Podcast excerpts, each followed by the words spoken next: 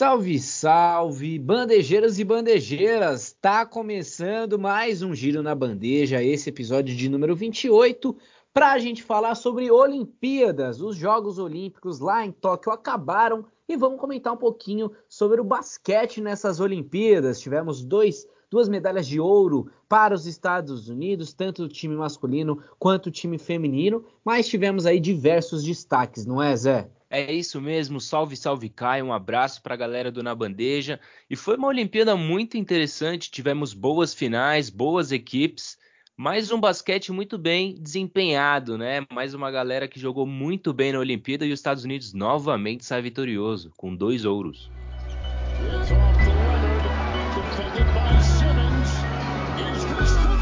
Na Bandeja.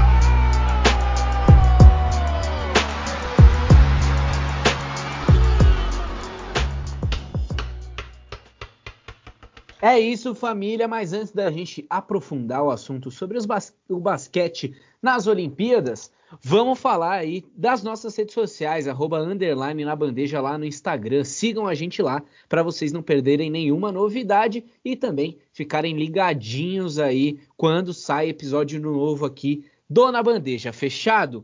E é isso, a gente toda semana tá no Spotify e também no Castbox. E hoje vamos falar aí dos campeões do basquete nas Olimpíadas e vamos começar falando rapidamente do basquete feminino, porque novamente os Estados Unidos venceram o ouro, venceram em cima do Japão, né? As americanas venceram o ouro novamente, o Japão foi medalha de prata e a França ficou com a medalha de bronze.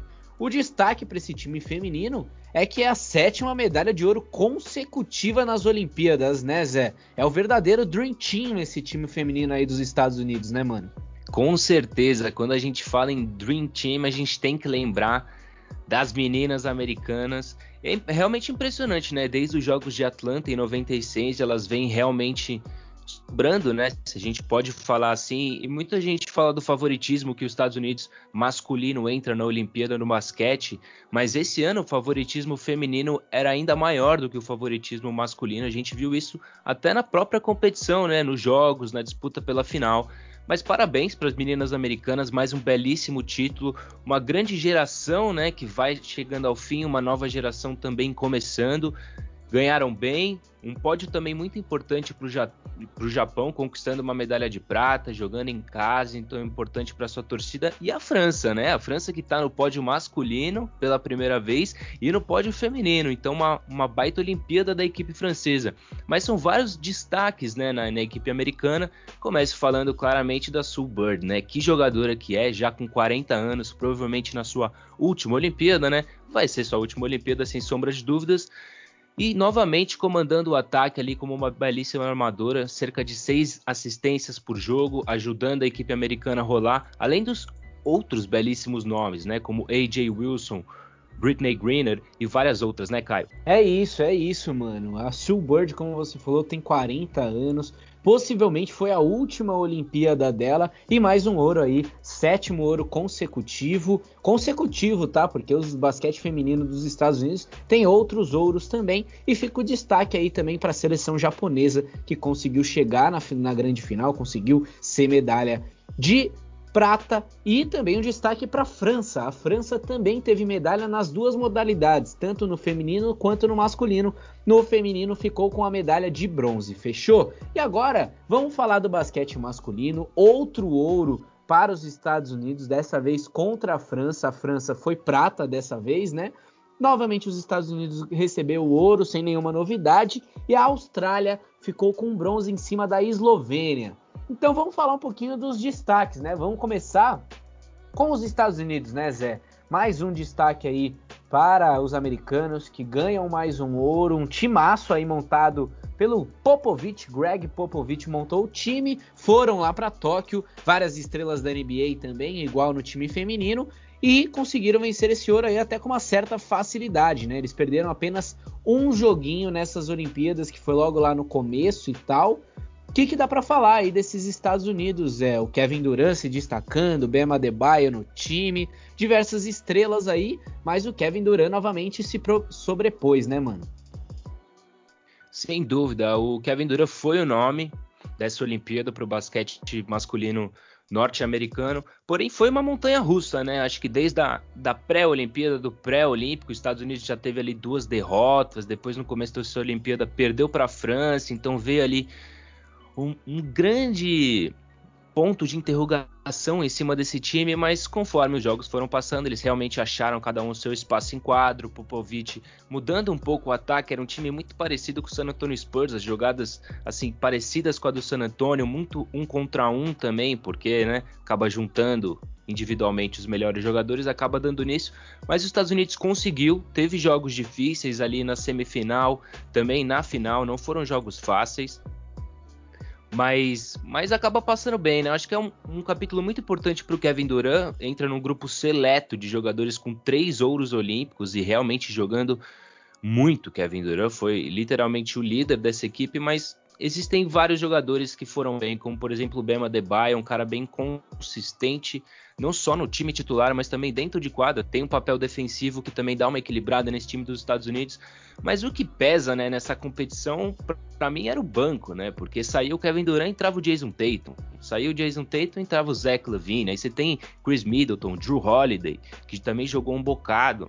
Ou seja, era um time muito completo, existiam várias opções e o favoritismo acabou prevalecendo. Parabéns para a equipe norte-americana mas também foi um pouco sofrido, né? Tanto a semifinal, acabou no, na semifinal contra a Austrália teve uma facilidade no segundo tempo, abriu uma bela vantagem no segundo tempo. Porém, a final contra a França não foi fácil. Acabou ganhando por apenas cinco pontos ali na reta final, acabou ganhando a liderança e se mantendo à frente.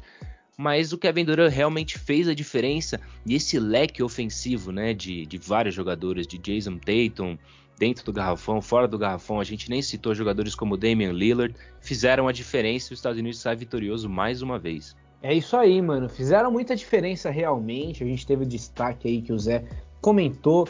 É, diversos jogadores aí dos Estados Unidos fazendo a diferença. Né? Era realmente um timaço, era o time favorito, como o Zé falou. Houve outras seleções aí que fizeram frente aos Estados Unidos, então vamos comentar um pouquinho delas, né? Eu acho que o principal destaque fica para a França, que chega muito bem nessa final. É, o principal destaque, com certeza, foi o Rudy Gobert, né? Ele que é a imagem da, do basquete francês aí nos últimos anos, na própria NBA, né? Ele é chamado de Torre Eiffel e tal, né? Por ser um pivôzão ali gigantesco, um cara que já ganhou vários prêmios individuais na liga, sempre está disputando os playoffs e tudo mais. E nessas Olimpíadas foi um jogador muito interessante para essa França, líder de rebotes e tudo mais.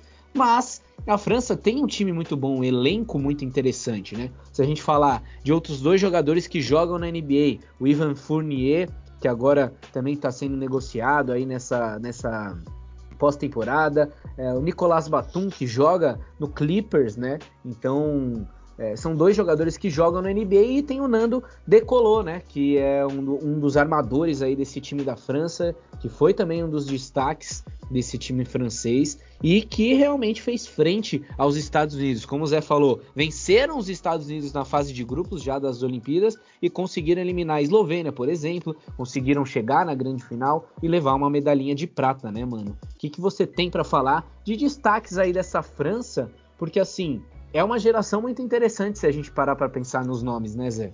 Cara, sem dúvida, que baita geração francesa e conseguiu consolidar isso numa boa aparição de Olimpíada, né? Como você falou, foi realmente uma belíssima surpresa nesse campeonato. Uma surpresa, sim, porque realmente fez frente na final e teve ali a cinco pontos de ganhar. Estados Unidos é favorito? É, era o melhor time? Sem sombra de dúvidas, mas estava a cinco pontos de conseguir uma medalha de prata, né? Ou seja, ia ser um final muito inesperado. Enfim, a França fez uma belíssima Olimpíada, o time voou, não só o Nando, mas a equipe inteira decolou né, nessa Olimpíada. Agora, ficam algumas diferenças né, do jogo, por exemplo, do Rudy Gobert na FIBA e na NBA. Você percebeu que, por exemplo, na final, a França explorava muito o Rudy Gobert no garrafão, contra o Kevin Durant, por exemplo, que era o jogador que mais marcou ele na final. E, cara, o Rudy Gobert ganhava praticamente todas, muitos rebotes, muito toco, né? O toco A França fez um toco decisivo na semifinal contra a Eslovênia, que o Doncic teve a bola na mão, né, para realmente fazer uma cesta e passar à frente e ir para a final. Mas a França é um baita time, né? Como você falou, Nicolas Batum matou uma bola de três super importante também na competição. Rudy Gobert, o cara da competição no garrafão, né? Ele é um nível altíssimo de basquete e na sua seleção com ainda mais liberdade ofensiva. Isso que eu gosto de ver em alguns jogadores, como por exemplo o Evan Fournier, né? Que no meio dessa off-season aí, acabou perdendo seu espaço no, no, Boston Celtics, assinou um novo contrato, um contrato com muita expectativa no New York Knicks, então a gente já viu ele tendo que buscar fazer seu próprio arremesso, fazer no mínimo ali 20, 20 e poucos pontos por jogo, se você quiser ganhar uma, uma medalha olímpica, por exemplo. E foi interessante né, ver essa responsabilidade de jogadores dando um passo à frente e fazendo essa seleção francesa ser realmente muito boa coletivamente, fazendo frente a todos, né? Eu pessoalmente gosto bastante do Nando Decolou, é um cara que teve uma passagem até com o Popovich, né, pelo San Antonio Spurs já há algum tempo, mas é o típico armador europeu, né? Um estilo de jogo diferente da NBA, uma velocidade diferente, mas tem um bom passe, não tem medo de nada, né? Infiltra quando precisa, arremessa de fora quando sente que vai matar a bola. E é um cara que tem bom passe, boa noção defensiva, manda muito bem na quadra e comanda a equipe e também passa muito por ele, né, essa bela campanha francesa. Muito bem, mano, muito bem. Vamos falar um pouquinho também do time, da seleção da Austrália, né, Zé? Porque a Austrália foi a medalha de bronze, conseguiu vencer da Eslovênia naquela decisão ali para ver quem conseguia a última medalha dessas Olimpíadas. E vamos comentar um pouquinho, né, desse time da Austrália, que também tem uma geração muito interessante, né? Muitos nomes conhecidos aí por jogarem na NBA, mas tem até nomes que a gente não não escutou tanto, mas que foram um dos destaques aí, né? Eu acho que o principal deles foi o Perry Mills, que foi aí é, um dos cestinhas das Olimpíadas, 23 pontos por jogo aí é, desse time da Austrália, com certeza foi o líder aí de todas as ações, né? O jogador que mais deu assistências também, 6,3 por jogo. Tem também aí outros jogadores que a gente conhece da Austrália, como o Joe Ingles, né, que joga no Utah Jazz. O Pe ah, inclusive o Perry Mills que agora foi contratado pelo Brooklyn Nets. A gente comentou isso no episódio anterior, né, sobre esse destaque do Perry Mills que está jogando muito basquete pela sua seleção, agora vai se juntar aí para um squad gigantesco. E agora também a gente pode falar do Joe Ingles, né? O Joe Ingles teve ali 11 pontos por jogo, um dos líderes de assistência desse time também, quatro é, assistências por jogo, quatro rebotes. O Aaron Baines, que estava jogando no Toronto Raptors, agora ele está sem time, mas ele sempre está jogando na NBA. Nick Kay é um cara que realmente chamou atenção ali por ser um pivôzão, seis é, rebotes por jogo. Esse time da Austrália surpreendeu, né, Zé? Principalmente porque muita gente torceu contra a Austrália nessa decisão aí contra a Eslovênia por conta de Luka Doncic, mas é um timaço, né, mano? Um timaço da Austrália, mais uma medalha, medalha aí para os australianos que com certeza jogaram um basquetão aí nessas Olimpíadas e tem essa geração aí também bastante talentosa, né, mano? Sem dúvida, mais uma geração aí ao redor do mundo muito boa em questão de basquete, né? Pô, a Austrália numa, numa narrativa muito legal, né? Eu pessoalmente torci bastante assim pela Austrália durante a Olimpíada, foi chegando ali no filtro as semifinais, realmente ficaram as melhores equipes, né? França, Estados Unidos, Austrália e Eslovênia, e uma das três, uma das quatro acabou caindo fora na luta pela medalha, acabou sendo a Eslovênia por uma boa vitória da Austrália, né? Mas é isso, uma, uma, uma história interessante porque a Austrália bateu na trave. Né, nas Olimpíadas do Rio, acabou não conseguindo uma medalha no basquete e ficou marcado, né? Realmente foi um baque, não conseguia aquela medalha, o time merecia, tinha basquete para isso. Então eles chegaram bem motivados para essa Olimpíada. Pô, e como você falou, a Austrália tem grandes jogadores, né? Perry Mills é um cara que acabou de ser contratado pelo Brooklyn, um time que visa claramente o título da NBA. Então tá aí o calibre desse jogador, né? Cara, ele jogou muito essa Olimpíada, teve médias aí de 23.3 pontos, né? O Joe Ingles é o praticamente a alma do time, como se fosse um pai, né? Um cara que já passou por vários cenários diferentes na NBA, fora da NBA, temporada regular, playoff. Então é um cara que sempre se mantém muito calmo, muito pleno durante o jogo, né? E realmente carrega a Austrália em vários quesitos. E alguns outros jogadores, né, que toda Olimpíada a gente fica surpreendido por alguns jogadores que a gente não conhece, que não estão na NBA, muitas vezes não estão no basquete europeu que você está acostumado a assistir, mas realmente roubam a cena em várias seleções, né, não só na Austrália, mas também na equipe da Eslovênia, por exemplo, que eu suspeito para falar, eu não conhecia muita gente, conheci o Doncic, algum ou outro jogador de nome, mas realmente você vê que os conjuntos coletivamente são muito bons. Isso também pesa na corrida pelo ouro, por exemplo. Por que será que os Estados Unidos têm tanta dificuldade quando individualmente tem um time muito melhor, né? Individualmente não tem muito o que discutir. Kevin Durant, Jason Tatum, Damian Lillard são disparados os melhores jogadores da Olimpíada.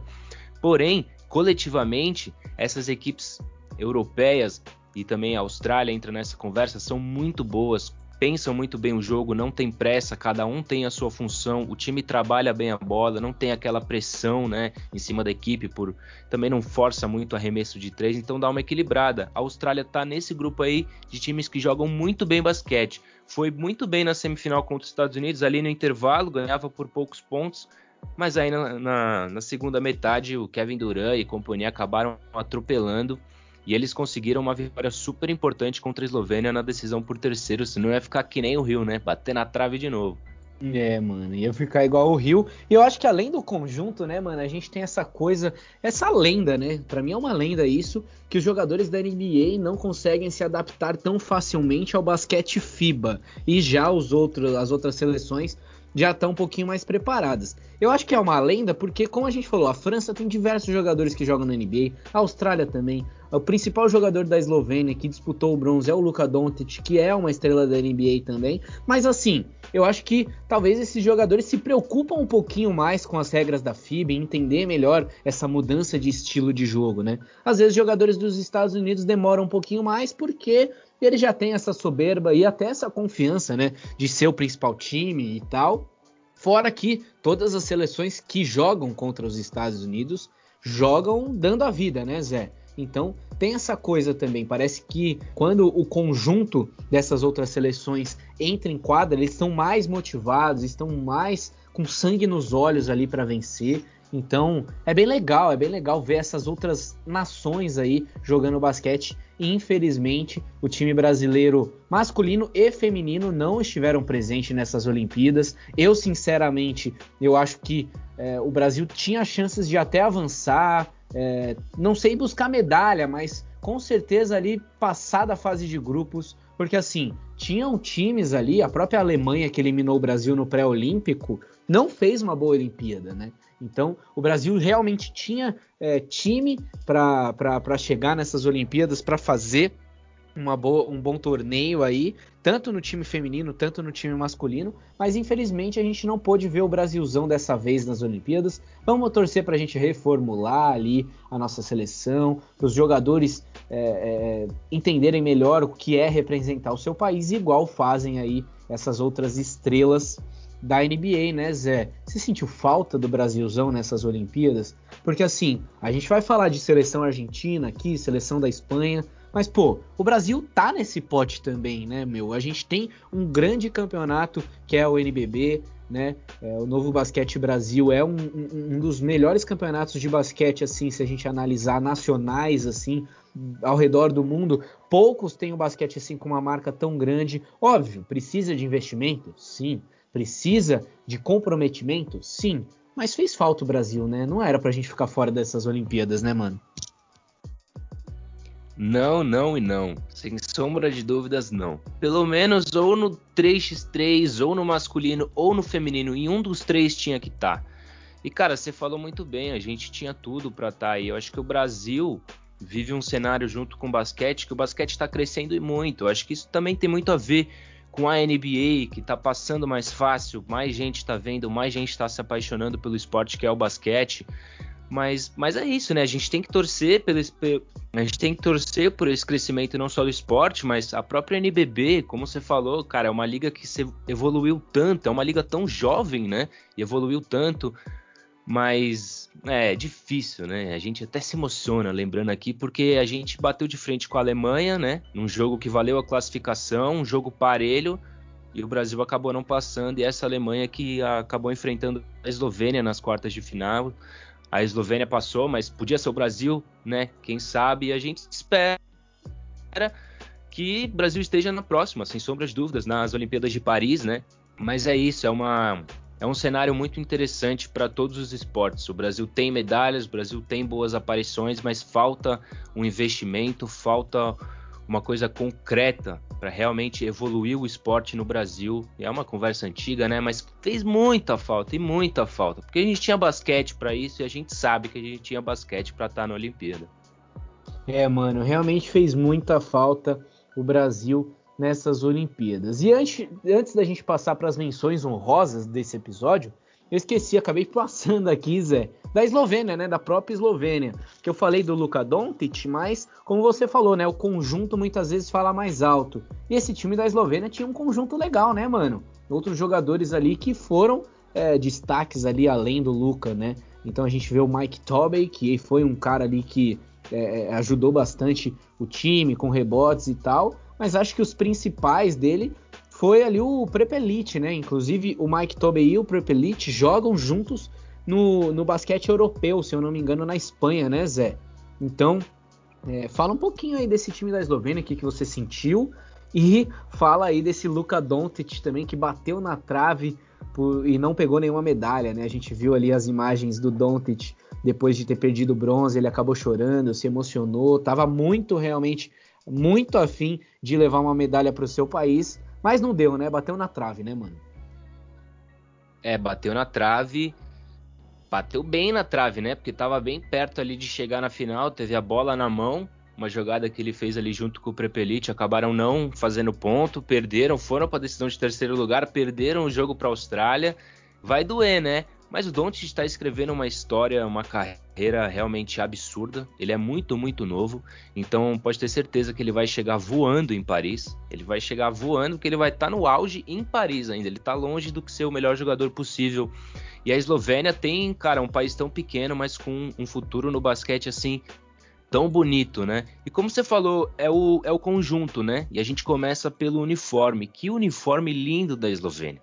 Cara, eu torci tanto pelo Doncic, mas também por causa desse uniforme, cara. Bonito, azul, sabe? Uma equipe viva em quadra. Agora ah, a Eslovênia não tem nem jogou. que falar também dos uniformes dessas Olimpíadas, né? Dava um assunto pro episódio inteiro. Porque o uniforme é. da Austrália também é uma coisa que realmente ficou ali. Eu acho que o da Eslovênia tá no meu top 3. E não sei, mano. Eu sou brasileiro, mas eu gosto bastante do uniforme da Argentina do basquete também. É, o uniforme da Argentina é bem bonito. Eu acho dos Estados Unidos um pouco, pouco discreto demais.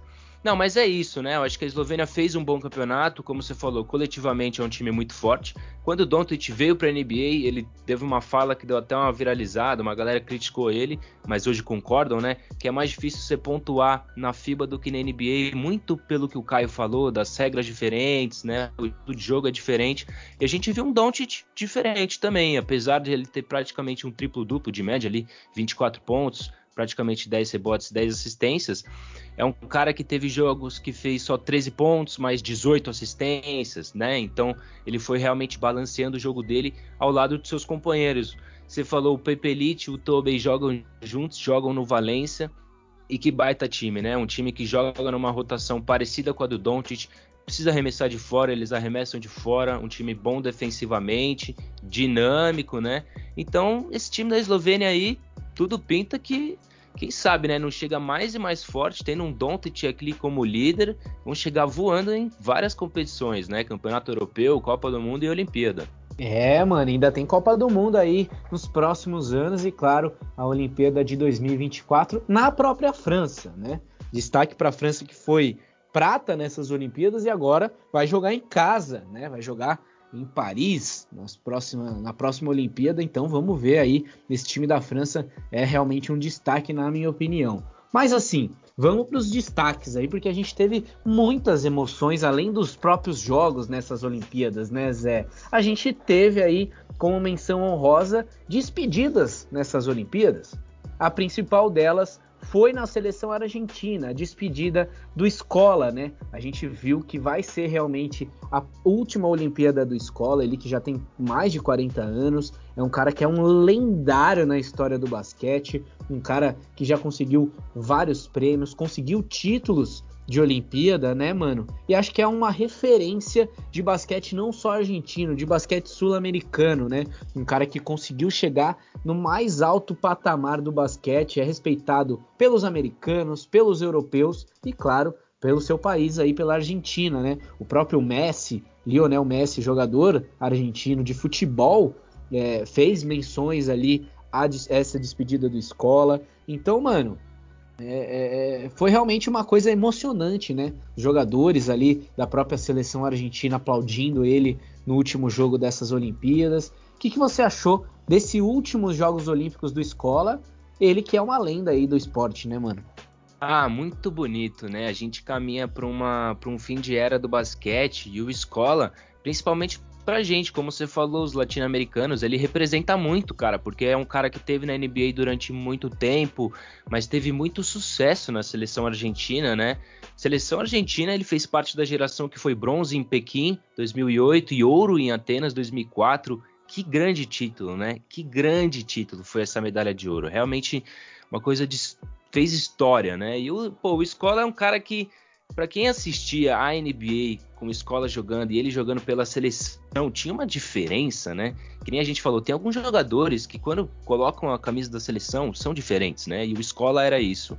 Ele jogava demais, demais pela Argentina. Um cara com mais de 40 anos, você vê os números dele, né? Mais de 10 pontos de média nessa Olimpíada. Né? Então é um cara que jogou muito, jogava demais com a camisa da Argentina apesar de machucar muito o Brasil, machucou demais o Brasil em vários jogos que ele sempre jogava demais.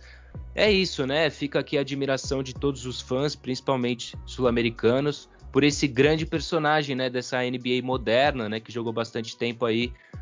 Realmente é uma felicidade ver esse cara jogar e poder fechar a carreira de uma maneira tão bonita, né, numa Olimpíada assim tão disputada e jogando bem.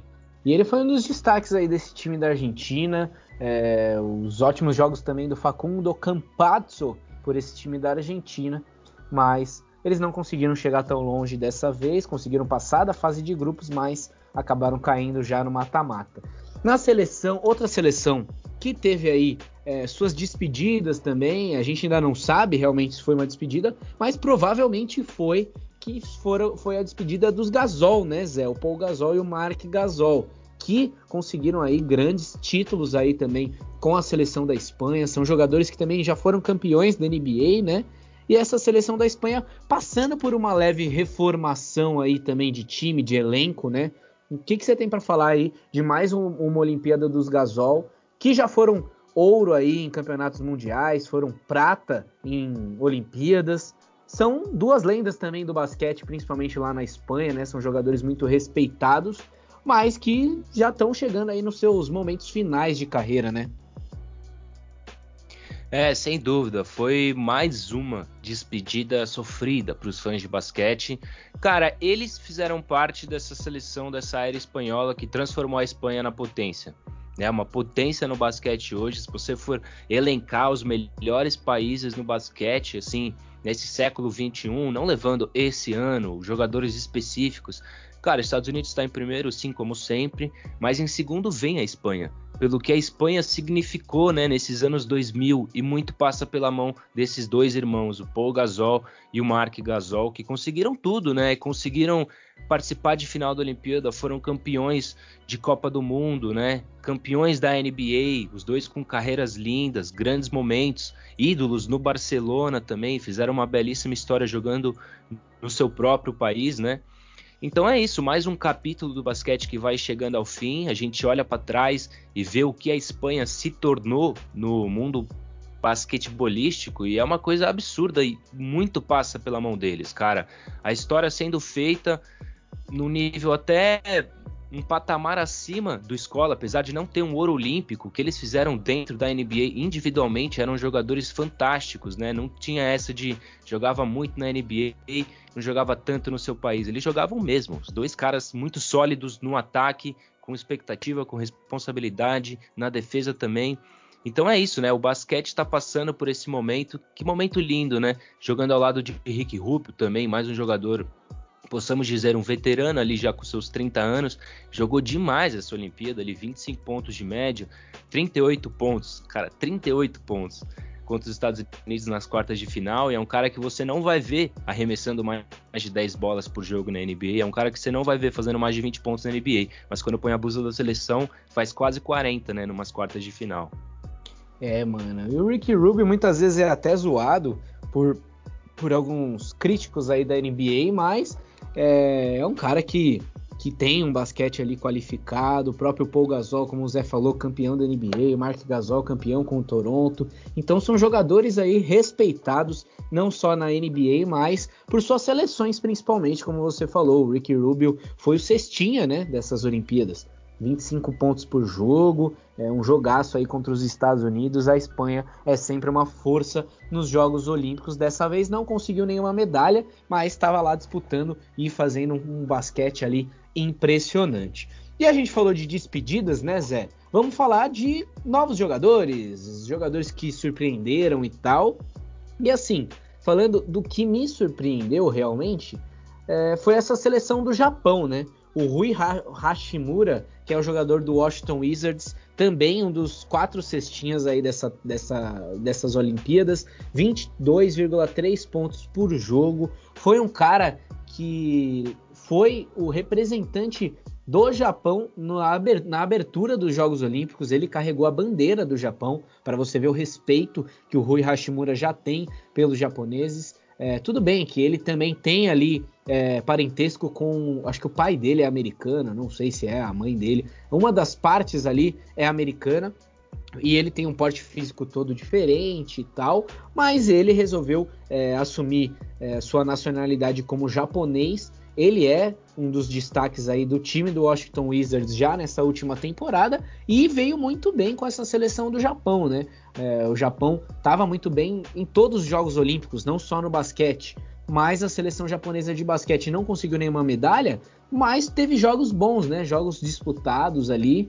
É, a gente vê o Yuta Watanabe também, que é um jogador do Toronto Raptors. A gente nunca vê ele muito sobre esse jogador jogando na NBA, mas com a seleção japonesa foi um dos destaques aí. Quem sabe, né? Essas Olimpíadas possam servir de vitrine também para esses garotos aí que estão surgindo de outras nações conseguirem mais espaços aí também na NBA, né, Zé? Fala aí um pouquinho dessa seleção japonesa, uma geração começando. É, é um time interessante, né, mano, da gente analisar, porque o Japão nunca foi uma seleção assim que a gente fala, nossa, que é, seleção com características de basquete, com basquete envolvente, com estrelas da NBA, e agora tá começando a aparecer isso, né, mano? É isso aí, né? Quem sabe a gente não tá assim presenciando um crescimento a, a longo prazo do basquete no Japão, porque a gente sabe, né? Japão esses países eles investem muito em esporte, então não deve ser diferente no basquete. E também muito se passa por alguns exemplos individuais, né? Como por exemplo o Ashimura, que acaba sendo uma referência no país inteiro. A gente viu pela cerimônia de abertura, né? Ele é a referência no basquete japonês. E, pô, é um cara que essa Olimpíada, essa participação, essa importância na seleção dele, ali 22, quase 23 pontos por jogo, pode servir como uma alavanca na própria NBA, né? Quem sabe ele não vem rasgando, motivado para esse novo ano, nesse novo Wizards, né? Com Kyle Kuzma, com KCP, Bradley Bill ainda tá lá. Então, quem sabe não serve de uma motivação diferente, não só para ele, mas também para o Watanabe buscar seu espaço em Toronto. E é isso, né? A gente vai aí presenciando um crescimento do, do esporte no Japão. E muito se passa por esses jogadores, mas vamos ver a longo prazo, a médio prazo, se essa seleção se realmente se desenvolve, a liga cresce, porque eles têm esse histórico de investir em esporte e, na minha opinião, não vai ser diferente, não. É, o Japão costuma investir bastante em esporte. Eles não têm vergonha de contratar, por exemplo, técnicos de outras nações que entendem um pouco mais para aplicar mais dentro do seu país, né? Isso aconteceu bastante com o skate. O Japão acho que ganhou cinco medalhas no skate, né? Tanto feminino, masculino, no street, no parque, é, e vários técnicos da seleção japonesa são brasileiros, por exemplo. Né? Técnicos brasileiros ensinando skate para os japoneses que agora realmente já são uma força aí nesse esporte. Quem sabe isso possa acontecer também no basquete. E a gente conversando aqui nos bastidores sobre esses destaques, sobre essas novidades e tudo mais, a gente falou sobre a seleção da Nigéria, né, Zé? Porque é uma seleção nova também, com jogadores muito grandes e fortes, aquele físico é, da seleção nigeriana e foi um dos destaques aí, com muita novidade, né? O Jordan Newora foi um dos destaques aí, 21 pontos por jogo. Ele que é jogador da NBA, né? Joga no Milwaukee Bucks. Teve o Precious Achiuwa, que joga no Miami Heat, também um dos destaques. E uma seleção bastante organizada, né, Zé? Até um, um passinho à frente do próprio Japão. A Nigéria vindo muito bem aí é, desde aí de, de, gerações e gerações da Nigéria que estão passando por, por uma renovação também nesse time do basquete, né, Zé?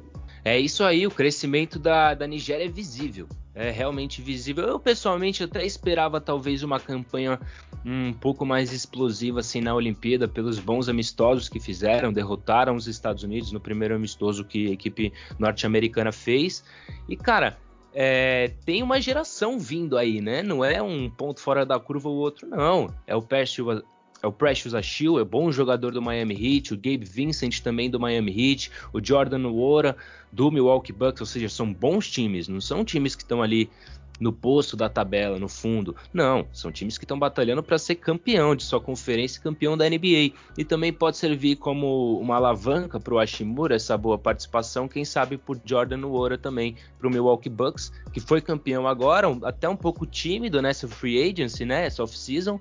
Então quem sabe ele não cava ali seu espaço.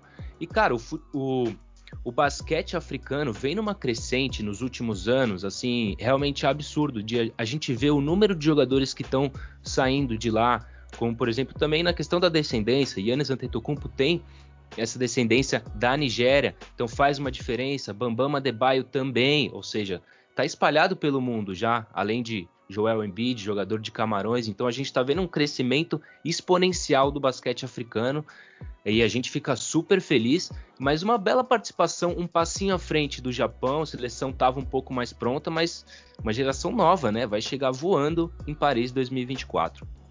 É, mano. E teremos Paris 2024, as próximas Olimpíadas, mas nesse meio de, de caminho a gente tem o Campeonato Mundial, né, Zé? E no Campeonato Mundial, não só essas seleções que foram destaque nas Olimpíadas, mas tem essas outras que você mesmo falou, né? Então a gente tem uma Grécia que vem muito forte, principalmente pela sua principal estrela, que é o Giannis Antetokounmpo. A gente vê Camarões com o Joel Embiid, por exemplo. O é, que, que você espera é, do basquete FIBA para os próximos anos? Porque assim, a seleção dos Estados Unidos a gente conhece, a gente acompanha a todo momento como tá esses jogadores. Mas a, a gente quer ver também, né, essas outras seleções em quadra, é, fazendo frente com os Estados Unidos, fazendo frente com a França, por exemplo com certeza será uma grande Copa do Mundo de basquete aí. E vamos, vamos esperar, né? Quais os destaques finais aí e o que, que você espera para os próximos anos de basquete aí ao redor do mundo, mano? Ó, a gente vem um pouco na ressaca da Olimpíada, mas gente, o basquete é global. Essa força, essa distância que os Estados Unidos tinha ela deu uma diminuída monstruosa nos últimos anos, né? Obviamente, os Estados Unidos não foi com os melhores jogadores possíveis para essa Olimpíada, mas essa distância técnica que tinha entre os Estados Unidos e o resto do mundo, ela acabou, né? De certo ponto. Os Estados Unidos foi campeão por cinco pontos. Né? E hoje a gente tem uma liga onde o melhor jogador, pelo menos, né, o último final de MVP foi o Yannis Antetokounmpo, que é grego. O último MVP é da Sérvia né, o Jokic, a gente falou do Joel Embiid, olha o Luka Doncic, ele é da Eslovênia, Rudy Gobert é da França, então muitos dos melhores jogadores não estão mais nos Estados Unidos, então a gente pode aguardar que essas seleções que também contam com super estrelas vão crescer cada vez mais nessa própria Copa do Mundo e não só eles, né? Uma nova geração de jogadores vem muito forte. Tem ali o Vitor, tem um tem um menino francês de praticamente 17, não sei se já fez 18 anos. O Vitor jogou a Copa do Mundo Sub-17 agora, foi vice-campeão com a França. E é um cara que tem uma altura absurda, remessa de três, tem o drible. Então a gente vai ver uma nova geração de jogadores espalhados pelo mundo de uma qualidade realmente absurda, né? Tá descentralizando o basquete cada vez mais, ou seja, a médio, longo prazo, o basquete vai estar tá muito forte no mundo inteiro. E também eu faço uma menção honrosa para o Nick Mannion, né? Um cara que foi draftado há dois anos pelo Golden State Warriors, joga pela seleção italiana, né? Filha de uma ex-jogadora de vôlei italiana e um pai que jogou basquete profissionalmente na Itália depois de jogar na NBA. Um cara que fez um belíssimo campeonato, quase 13 pontos de média, fez uma, um belo crescimento pessoal nessa Olimpíada. Também assinou um contrato de dois anos, vai jogar no Bolonha da Itália, um belo time da Itália, para dar esse dar uma continuação ao seu desenvolvimento num cenário parecido com o Didi, que passou um período lá na Austrália. Então, mais um bom jogador que era ali talvez o carro-chefe do futuro da Itália, que acabou pegando a quinta posição nessa Olimpíada. Então pode ter certeza que são vários países e são vários jogadores que estão aí para surgir e tomar conta desse mundo do basquete.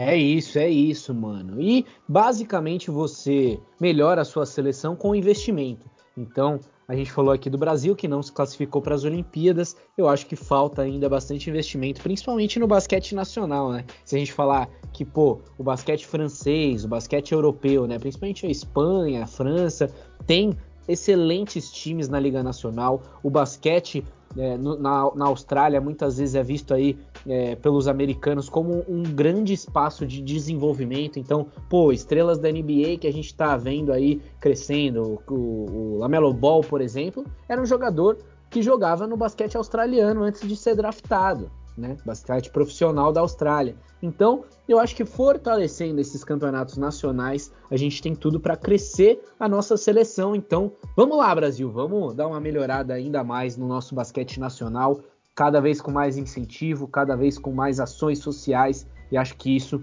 com certeza, tem tudo para fazer a gente ganhar e melhorar nos próximos anos. Fechado? E é isso, mano. Falamos aí de Olimpíadas, diversos destaques: basquete feminino, basquete masculino, ouros olímpicos para os Estados Unidos, que é sempre os campeões. E claro, né, Zé? A gente não entra em folga, a NBA tá meio parada aí e tal. Estamos passando por aquele momento é, da Summer League, né? Então tá rolando aí os jogos com os com os garotos, com a calourada da NBA, mas a gente vai falar bastante coisa aqui, não só em relação ao que está acontecendo agora. Vamos trazer de volta os crossovers, né, Zé? Porque a gente teve aí nesses últimos tempos muitas novidades ao redor do mundo do basquete. Então é isso. Eu vou ficando por aqui. Muito obrigado a você, meu dread preferido. Muito obrigado a todos os ouvintes que ficaram ouvindo até aqui. E se despede da galera aí, mano.